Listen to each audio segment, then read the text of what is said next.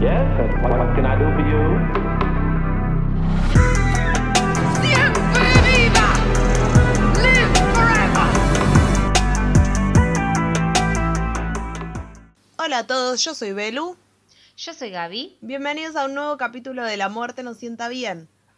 Espero que hayan tenido una muy buena semana. Todas las semanas decía exactamente lo mismo ella.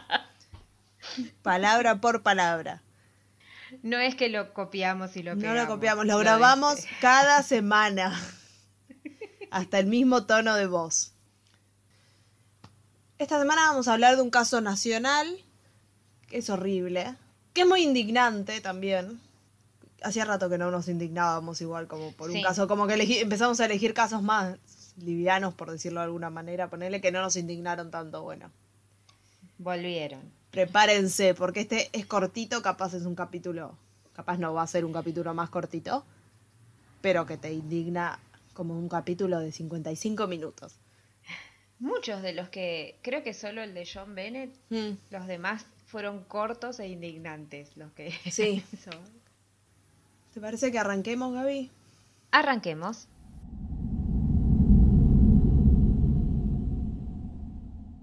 El 12 de julio de 1988, en el Colegio Santa Unión de los Sagrados Corazones, en el barrio de Caballito, es en la zona de Plaza Irlanda para los que sean de capital, en la ciudad autónoma de Buenos Aires, hubo una competencia intercolegial de natación en la que participaban distintas alumnas, entre ellas Jimena Hernández, una nena de 11 años que estaba cursando sexto grado en este establecimiento y era una excelente nadadora. La zona de la pileta, o piscina para los que no son de Argentina, estaba en la intemperie, y como era invierno, todo el sector del natatorio estaba cubierto por una tienda blanca inflable que tenía como forma de iglú. Ajá. Entre las alumnas que competían, profesores y padres, eran más de 60 personas en el lugar. La competencia terminaba a las 5 de la tarde. A esa hora, Norma Monfardini, la mamá de Jimena, fue a buscarla. Cuando llegó, no vio a su hija por ningún lado. Comenzó a preguntar por ella, pero fue toda una confusión y no podía conseguir una respuesta que le sirviera demasiado. Nadie supo decirme dónde estaba. Me mandaban hacia uno y otro lado. Fue a averiguar que fue enviada a buscar sus útiles a su aula. Ahí la vio la portera del colegio, que la envió nuevamente al natatorio porque no podía circular en esas condiciones. Estaba con el traje de baño y ojotas, contó la mamá de Jimena más adelante en una entrevista. Norma comenzó a deambular por los pasillos y al no tener suerte con el paradero de su hija, pidió un teléfono para llamar a Jorge Hernández, su ex marido y el papá de la nena. Ok. Nerviosa le dijo que por favor dejara la oficina y fuera de inmediato al colegio. Venía urgente porque a Jimena no la encuentran, le dijo. Mientras ella estaba haciendo... Ay, te juro, todo este capítulo eh, me da ganas de llorar. En ese momento, un chico que estaba en el natatorio vio algo raro en el fondo de la pileta. Era el cuerpo de una nena. Pegó un grito. La noticia llegó rápido al lugar donde estaba Norma al teléfono. La encontraron muerta, le gritó a su ex marido que quedó devastado al otro lado de la línea sin entender demasiado. Ay, qué horror. Desesperados, dos profesores se zambullen y juntos logran sacarla de la piscina. Le hacen respiración boca a boca, pero no tienen suerte. Jimena no vuelve a reaccionar, ya estaba muerta. Desde el principio los padres de Jimena sospecharon lo peor, que a su hija la habían asesinado. Pero los primeros movimientos de la justicia parecían acompañar el planteo de las autoridades del colegio, que la niña había muerto de forma accidental. Pero para ese momento, o sea, para ese momento ya como se había terminado la competencia y todos habían ido de ese lugar, o sea, eh, por, por eso, porque si no vos ves que una nena cae al agua. Ahora más adelante hablamos de ese tema. Bueno, bueno. En primera instancia, la causa llegó a manos de Luis Sebasco, el primer juez que trabajó en ella. En total iban a llegar a ser cuatro jueces los que iban a manejar la causa esta a lo largo de casi 20 años. Mm, Luis Sebasco concluyó rápidamente con la autopsia que la muerte de Jimena había sido por asfixia por sumersión. En su informe sobre la causa de la muerte, el magistrado indicaba que el fallecimiento se produjo por un edema agudo de pulmón provocado por asfixia por sumersión y descartaba la acción violenta de terceros. Básicamente la nena se había caído a la pileta y se había ahogado. Ok. Había como una teoría que decía que la nena había tenido un paro cardíaco y se había caído al agua y se había ahogado ahí. O que había pasado algo, pero la nena terminó en el agua y se ahogó. Claro, porque aparte decían eh, lo que dijiste al principio que era muy buena nadadora, entonces tuvo que haber pasado otra cosa para que se ahogue. De... No le dieron mucha bola a eso. O, o sea, te puede pasar de que te puedes ahogar igual, pero Para la mamá, Norma, y su abogado, esto era imposible. ¿Cómo podía ser que una nena que nadaba perfecto, o al menos lo suficientemente bien como para estar compitiendo en, una, en un Claro. intercolegial de natación, se iba a morir ahogada en la pileta del colegio? Y supongamos que, por el motivo que fuera, Jimena sí, se cayó y estaba ahogándose. Porque, no sé, se desmayó, se golpeó, lo que sea. ¿Cómo nadie le vio nada? Nadie escuchó a una nena caerse, nadie vio nada, o sea... ¿Cómo es que de repente apareció la nena muerta y nadie se dio cuenta de nadie? Si no es que era un lugar que estaba vacío y, no sé, era una competencia de otra cosa de matemática que estaba pasando en el gimnasio y el natatorio no tenía nada que ver. Estaban todas las personas ahí, se estaban capaz yendo, pero estaba lleno el lugar. claro. Y no era que había poca gente tampoco. No. Jorge Hernández, el padre de Jimena, tenía su propia línea de investigación, porque los papás estaban separados. Entonces, a medida que fue avanzando la causa, cada uno tenía su propio abogado y cada uno seguía como una línea de investigación distinta. Ah, ok. Pero bueno, por su lado, Jorge desde el primer momento sostuvo que su hija había visto algo que no debía, Mm. que el colegio traficaba drogas. Siempre Ah, se mantuvo por esa línea de investigación el padre. Sí. El mismo día que Jimena muere, la Policía Federal aparecía en las tapas de todos los diarios porque había secuestrado el mayor cargamento de droga de la historia en Argentina. 587 kilos de cocaína. No, no. El operativo Langostino, que se llamaba así porque la droga la tenían escondida en cajas de langostinos congelados, fue el primer gran golpe de narcotráfico al narcotráfico en la Argentina. Desde el lado de la justicia la causa no avanzaba. El juez Sebasco mantenía este pensamiento de que la muerte había sido accidental y no se puso a investigar demasiado. Qué raro cuando se ponen con algo en la cabeza y tipo van hasta Nunca- nunca eso. pasó. Y nunca nunca agarran otras ramas No, tampoco. nunca pasó, rarísimo realmente. Eh, sorprende que acá en Argentina, como, wow, algo que no están investigando, no están haciendo las cosas bien, qué raro. Aparte, ya, ya hablamos de otro caso de Argentina donde Mm. se, se meten en una sola línea y... Lo raro es que un caso se cierre acá aparentemente, eh, sí. que consiga justicia por algo en este país, pero bueno. Dejó pasar más de 70 días desde que se murió la nena hasta que le dio intervención a la policía y ahí comenzaron a llamar a testigos para declarar. 70 días, dos meses y pico. 70 días, dos meses y pico. ¡Uah! Ya arrancamos. Es por esto que Norma decidió tomar cartas en el asunto y empezar a moverse para que no quede todo en el olvido. Todos los días cargaba a Lucía y a Lucas, sus otros dos hijos que tenían 6 y 5 años, y se iba a tribunales y a todos los canales de televisión a hablar de, Jimena. Lucas Hernández, el hermanito de Jimena, que hoy en día es abogado, dijo de su mamá. Mi mamá no se podía ni bañar. Mi abuela, que se vino de Chaco para ayudarla, bañaba como un nene. El dolor es tan intenso acá, se señalaba el pecho mientras hablaba, que te caes, te desmayás. Mi abuela le decía, Norma, Jimena está golpeada, fíjate. Ahí es cuando mi vieja empieza a salir en la tele. Mi abuela la enjabonaba, la bañaba y la vestía como un chico y, me- y mi vieja salía a luchar. Eh, se me pone la piel de gallina nada más de tener que pensar en esta mamá, te juro. Lo, lo que le decía era como que estaba golpeada, que estaba golpeada la nena. O sea, La nena tenía golpes. La nena tenía también un como un moretón raro acá en la nariz. Y tenía cosas como que no coincidían como- con... Con que ponele te golpeaste con el fondo Claro. de, la, de la pileta. Que eso seguramente pudo haber sido, no sé, capaz un brazo a la cabeza. Claro. Que eso haga que te desmayas y después te ahogues. Pero si había en otras partes del cuerpo donde no te. No, no- claro. Tal cual. Para el juez Vasco y sus peritos, los golpes que tenía Jimena en su cuerpo eran consecuencia de las tareas de reanimación.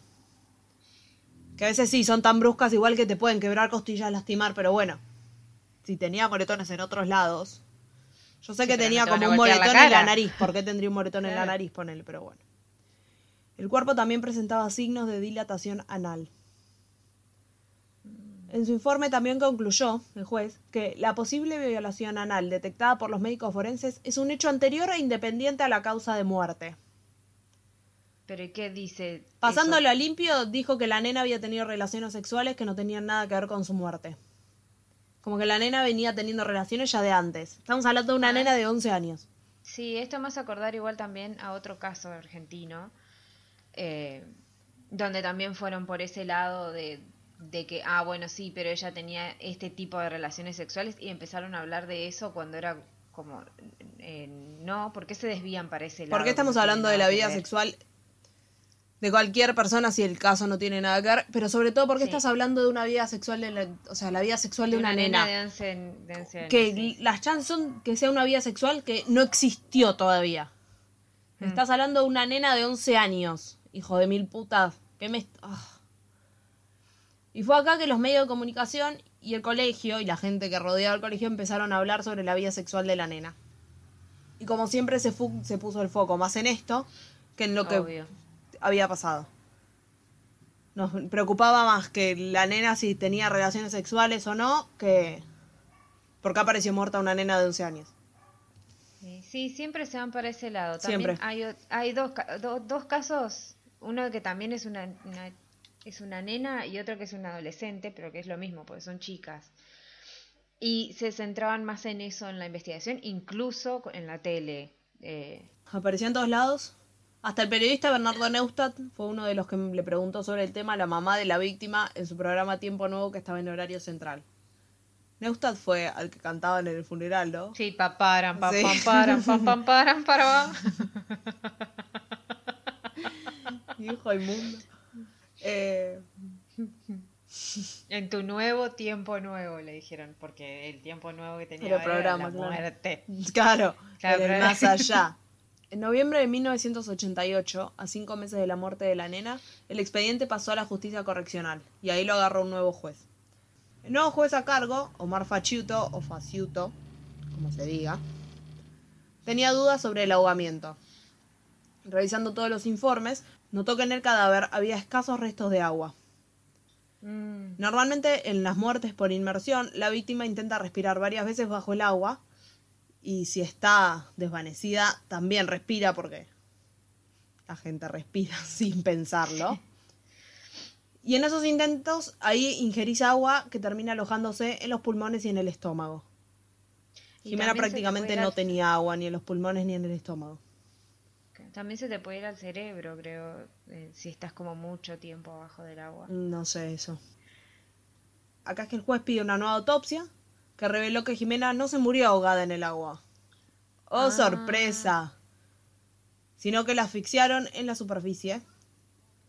Aparentemente le habían cubierto con la mano la boca y la nariz hasta matarla. Que ahí explicaría también los moretones de la cara.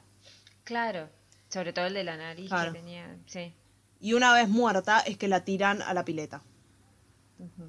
Pero no se podía determinar con exactitud la hora de la muerte porque el agua climatizada como que modifica los tiempos de la rigidez cadavérica. Mm, qué cagada. Mm. Aparte ahora pensándolo, tal vez no, no es que la tiraron, sino también, sí, como para empezar a pensar por qué nadie escuchó, ¿no? Tal vez la pusieron y la hundieron. Que, sin Ahora te voy a hablar ruido. de eso un poco. Ah, sí, perdón, perdón, perdón, No te me adelantes. Perdón, perdón. El natatorio del Santa Unión, como ya les dije, estaba cubierto con una carpa inflable que tenía forma de iglú. Voy a poner una de las fotos del natatorio en, en Instagram para que vean cómo era. La hipótesis que mantenía el fiscal de la Cámara de Crimen, Norbert- Norberto Cuantín, era que el cadáver había sido deslizado por debajo de la lona. Como que alguien había levantado la lona y claro, no la habías tirado a la nena, como que la empujaron. Claro. Porque el final de la lona como que estaba cerca del borde de atrás de la pileta. Que era Mm, como el lado opuesto a la puerta que era la única entrada. Claro. Como al principio como que en las primeras investigaciones se decía como que no, que si levantabas un poco la lona de otro lado, como que se venía todo en banda.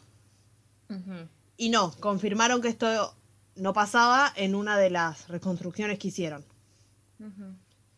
Porque probaron con un muñeco que más o menos tenía la contextura de Jimena y levantaron desde la parte de atrás, pasaron el muñeco y no pasó nada, no pasó nada, no se cayó la Ah. carpa. O sea, lo más probable es que hayan hecho eso Claro. con ella. Lo que decía el fiscal era que probablemente mientras todo ya había terminado la competencia y todos se estaban despidiendo, se estaban yendo, estaban todos mirando al lado de la puerta giratoria, que era la única entrada y la única salida. Mm. Y ahí aprovecharon y tiraron el cuerpo. Por eso nadie como que se había dado cuenta. Lo que sí se sabía con seguridad era que Jimena había estado en el vestuario. Que se había cambiado, se había puesto la malla y había pe- pedido una campera y había dado el presente. Varios testigos también declararon que la habían visto en la zona de la pileta. O sea, antes de, con- de concursar. Claro. digamos. Nunca llegó a concursar ella. Desapareció en algún lado entre que dio el presente y, Y, eh, ok. y no llegó a concursar, pues es más. No la vieron y me parece que la reemplazaron como con otra nena. Aparentemente, no sé, nadie se preocupó porque te está faltando una nena. Una nena que supuestamente estaba sola, porque si la mamá la va a buscar después, no es que estaba con la mamá y decís, bueno, capaz se sintió mal y se fue con la mamá. Y se fue con la mamá, claro. Igual la avisarían. Claro. Mínimamente te preocupas por las nenes que te dieron el presente y de repente no están, pero Bueno, pero esas cosas. A mí lo que más me indigna es que estamos hablando de nenes. La causa salió de la justicia correccional y recayó en el tercer juez de instrucción, Héctor Grieven. Todavía faltaba un detalle más, que era horrible, para confirmar y sumarle a todo el horror que es este caso. Entre las pruebas que se habían juntado en su momento estaba la malla, el traje de baño que Jimena había usado el día de su muerte. También la policía eh, había encontrado una toalla con manchas de sangre junto a un palo con cabellos adheridos. Pero pudieron confirmar que no pertenecían a Jimena, sino a otra nena que se había cortado con un vidrio. Entonces, prácticamente la malla era lo único que tenían, la única pista que tenían para seguir. A pesar de que la prenda se preservó de una manera espantosa, pues la tenían guardada húmeda dentro de una bolsa de plástico que terminó siendo que terminó cajoneada por el primer juez. O sea, literalmente la tenía en el cajón de su escritorio. Sí. Los peritos pudieron encontrar en ella una mancha que, tras los análisis de rigor, resultó ser que era de líquido seminal. Mm, No sé, era como un componente que nada más se encuentra en semen. claro. Esto indicaba que antes de asesinarla, a Jimena posiblemente la habían atacado sexualmente. La teoría del fiscal era que un hombre la abusó y la mató porque Jimena se resistió. El médico legista que, con- que convocó Quantín, el fiscal, que se llamaba Andrés Barrio Canal, derribó la primera autopsia que le habían hecho, la que decía que se había ahogado en la pileta por accidente. Sí. Y con todo lo que habían encontrado ahora, era como. Eh. Sí. La aparición del esfínter totalmente dilatado significa que esta chica sufrió de miedo o terror frente a determinadas circunstancias inmediatamente anteriores a la muerte. No una violación o que tenía relaciones sexuales como ya lo habían dicho el primer juez y los hijos de mil putas que hablaban de la vida sexual de una nena chiquita. Algún hecho o imagen quedó fijado en Jimena antes de su muerte y provocó la dilatación total de su esfínter. Está dentro de las posibilidades también que haya observado algo que no debió ver, como dice su padre. También dijo que la nena sí presentaba signos de violencia y que figuraba en la primera autopsia. Lo que ocurre es que no le dieron la importancia debida. Presentaba lesiones en el cuero cabelludo, en la región mentoniana, en la mejilla y en la nariz. En enero de 1989 mandaron el traje de baño al Instituto Life Code Corporation de Estados Unidos para que se pudiera hacer un análisis de ADN y como armar eh, como un perfil genético de, de esta muestra del líquido seminal que tenían. Pero las técnicas disponibles hace tres décadas y el tiempo transcurrido desde el día del crimen sin la correcta preservación de la muestra impidieron obtener un perfil genético que apuntara a un posible culpable. Básicamente podían determinar de qué era el líquido ese, pero nada que le el sirviera como para hacer un perfil de alguien. Tal cual. Daniel Corach, el biólogo que creó el servicio de huellas digitales genéticas, dijo que en ese momento todo lo que era la tecnología de ADN era muy reciente todavía. Mm, Dijo que acá en Argentina recién el primer caso en el que se aplicó este estudio fue en la AMIA, que fue en el 94. Ah, mira. Aseguró que en 1988 todavía no existían en el país criterios de preservación que hubieran podido ayudar a cuidar las pruebas. Mm, Es como que todavía no se sabía cómo cuidar las pruebas, ¿no? claro. Como podés, No, pues podés matar una sí, bolsa. a los peritos por otras cosas, pero bueno, en este momento como que no se sabía bien qué es lo que tenías que hacer para cuidarlo. La madre de Jimena siempre sostuvo la teoría del ataque sexual como la causa de la muerte de su hija. Repetía a los medios una y otra vez que a su hija la secuestraron, la violaron, la torturaron y la mataron. La relación de los padres de Jimena con el colegio estaba rota. Aunque peleaban la causa por separado, con dos hipótesis y dos abogados distintos, Norma y Jorge en esto estaban de acuerdo. Ambos denun- denunciaban que las autoridades del colegio encubrían a los sospechosos. Claro. La hermana María Clara, superiora provincial de la Congregación de la Santa Unión de los Sagrados Corazones, Ajá. ponete un nombre, Sí. escribió Ay, qué raro, qué raro que esté la iglesia metida ¿qué? en todo. Es rarísimo. Siempre. Este caso es rarísimo realmente. Eh, la iglesia encubriendo cosas. ocultando cosas. La justicia que no funciona como debería. Eh, no sé, es rarísimo. Me, me sorprendió. Sí. Estoy tan sorpresa como todos ustedes. Estoy en shock. Pero bueno, la congregación esta de la Santa Unión de los Sagrados Corazones escribió un comunicado dirigido a la opinión pública aclarando que esto no era así, que ellos no encubrían Mm. nada. En respuesta, No encubrimos, nada más. Eso no, decía la carta. no encubrimos ningún asesinato sospechoso en nuestro colegio. Fin. Fin. Alabado sea el Señor. Sí. En respuesta, el Santa Unión emitió un comunicado en el que negaba terminantemente tener conocimientos de algún delito ocurrido en el colegio, así como haber ocultado hechos o encubierto a persona alguna. Mm. Qué raro, cuando te limpias mucho el culo es porque algo Sí, hay. sí. Claro. Ninguna niña vio cocaína en este colegio. Señores, no dijimos nada de la cocaína. Ah. Decían, bueno, no, no hay. Eh, Por las dudas. Alabado sea Cristo. Lucas Hernández dijo sobre este comunicado. Era otra época. Yo era chico, pero me acuerdo que a mi mamá los vecinos le decían que estaba loca.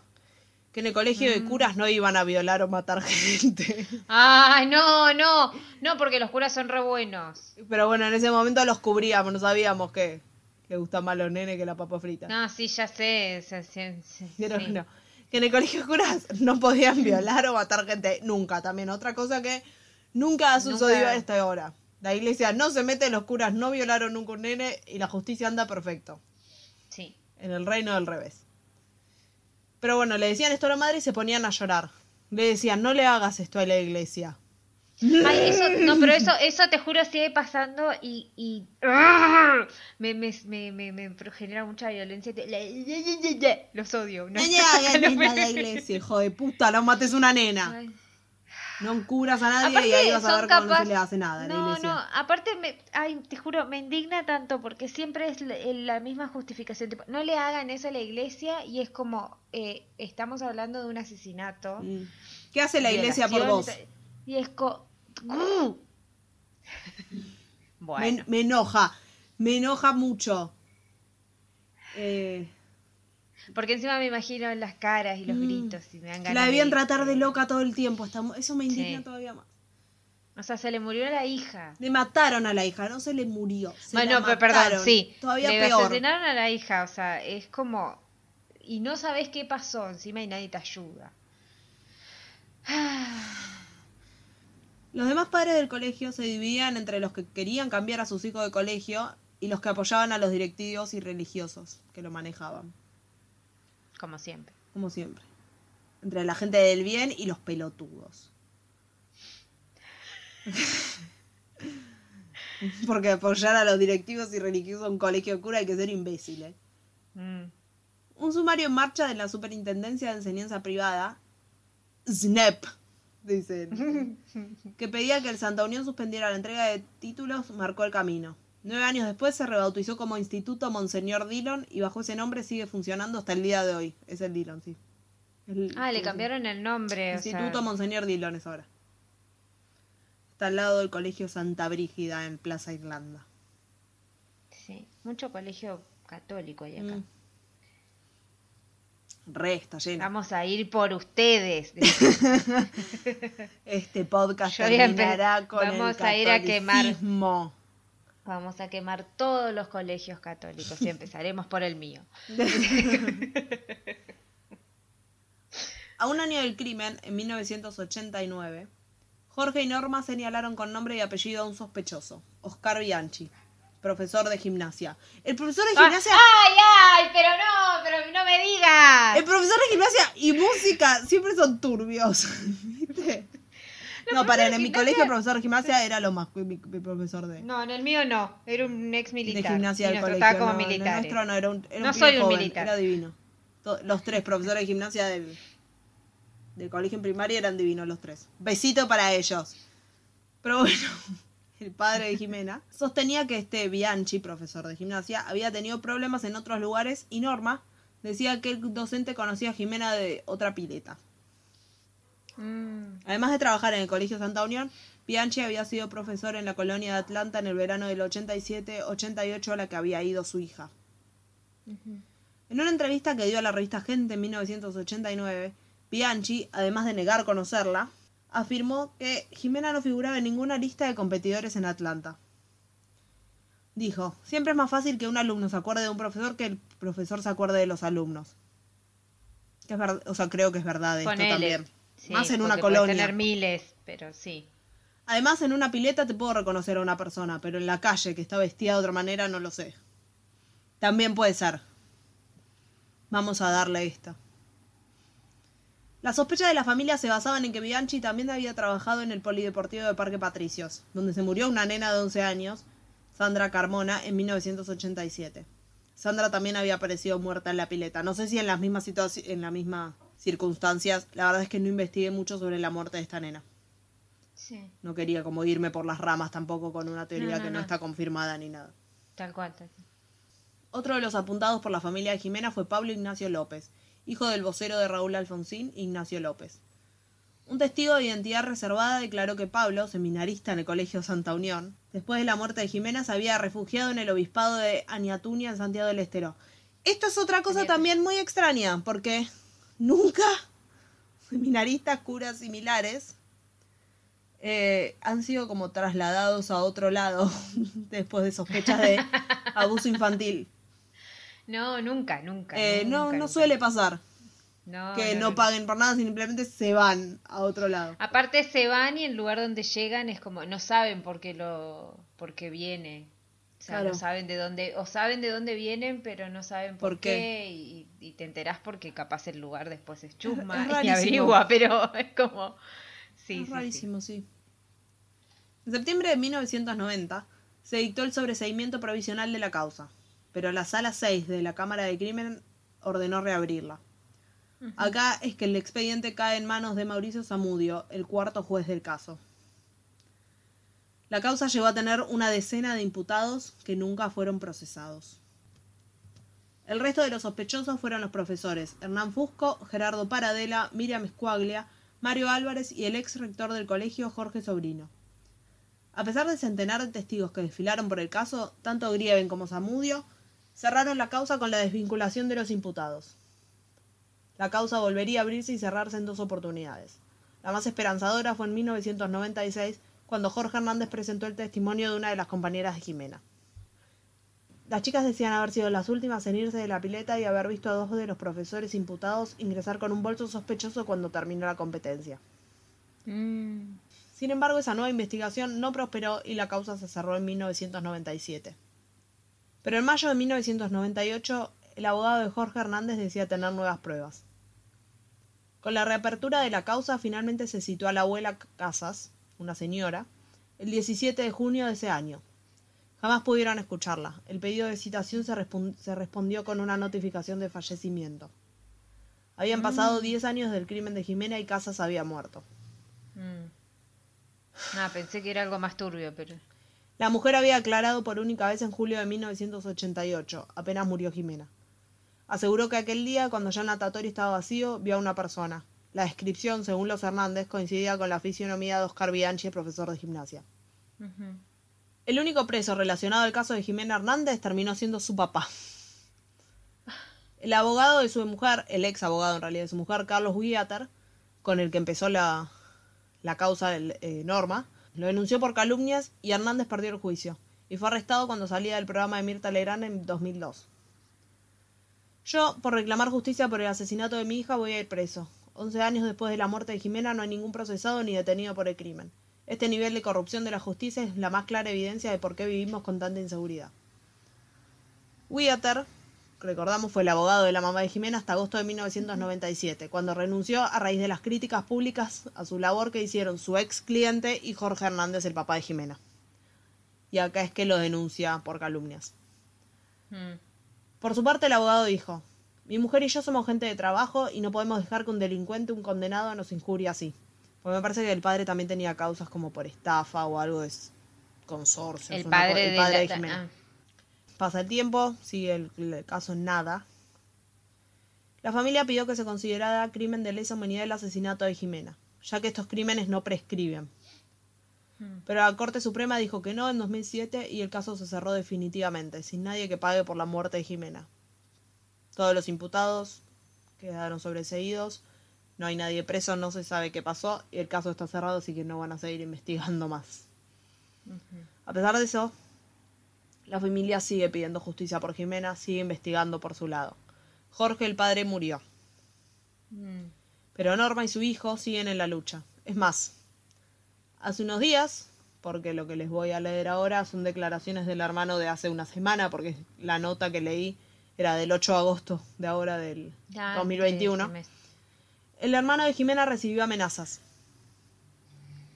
Vamos a matar a tu mamá como lo hicimos con Jimena, pelotudo. Le dijo una voz el viernes pasado, o sea, a principio de agosto. Porque esto ya tiene una semana. Para cuando sale el capítulo ya va a tener casi un mes. Sí. Le dijo una voz a través del portero eléctrico de la oficina de Lucas Hernández.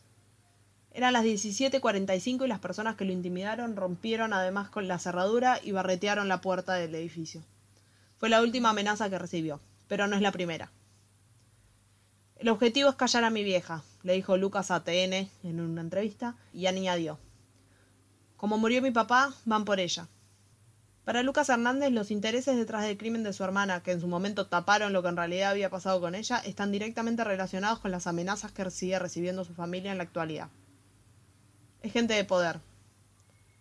De esta manera vuelve a colocar al narcotráfico en escena, al igual que su padre lo hacía en relación con el asesinato de Jimena.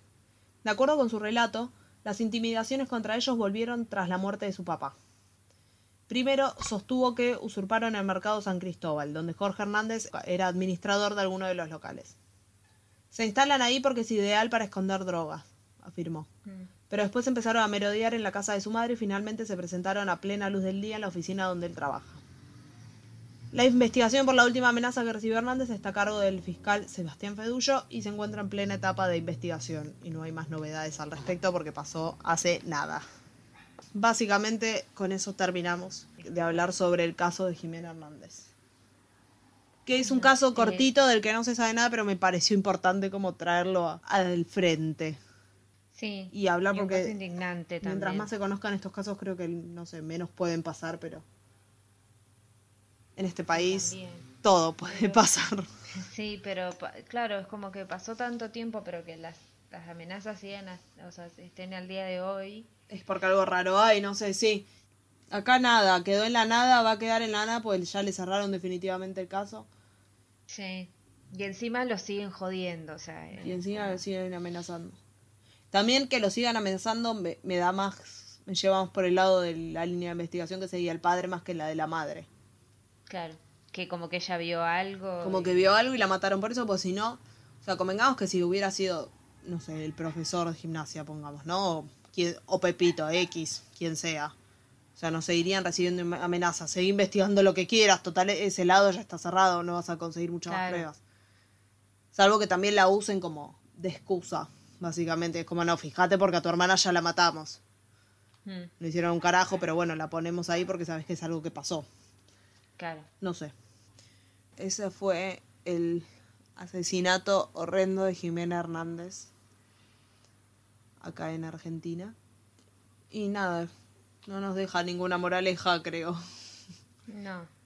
No, Más no, que bronca. No, solo que. Sí. No nos deja nada más que bronca y enojo. Espero que les haya gustado el, el caso que les traje hoy. Como les decimos siempre, nos pueden escuchar en cualquier plataforma en la que se puedan escuchar podcast. Todos los sábados al mediodía subimos un capítulo nuevo. Y a la par se sube el video en YouTube, Sí. que nos pueden encontrar como La Muerte se sienta bien, nos- se pueden suscribir, nos pueden comentar, darle like, poner la campanita, compartir el audio, compartir el video, lo que sea, en donde quieran, nos ayuda un montón. Y también nos pueden seguir en redes, que ahí subimos todas las fotos de cada capítulo para darles como la experiencia completa. Sí, nos pueden seguir en Instagram, que es arroba la muerte nos sienta bien. Y también nos pueden mandar comentarios eh, o lo que quieran a la muerte nos sienta bien arroba gmail.com. Con eso terminamos nuestro capítulo del día de hoy, Sí, que debe ser seguramente va a terminar siendo como una especie de minisodio cortito.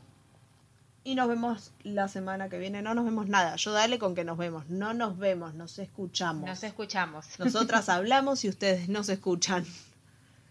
La semana que viene con un nuevo capítulo, un nuevo caso de True Crime o paranormal o lo que O sea. sectario, lo o que sectario sea. o raro, simplemente. Esperemos que tengan una muy buena semana y nos estamos escuchando. Adiós. Adiós. Yes, what, what can I do for you?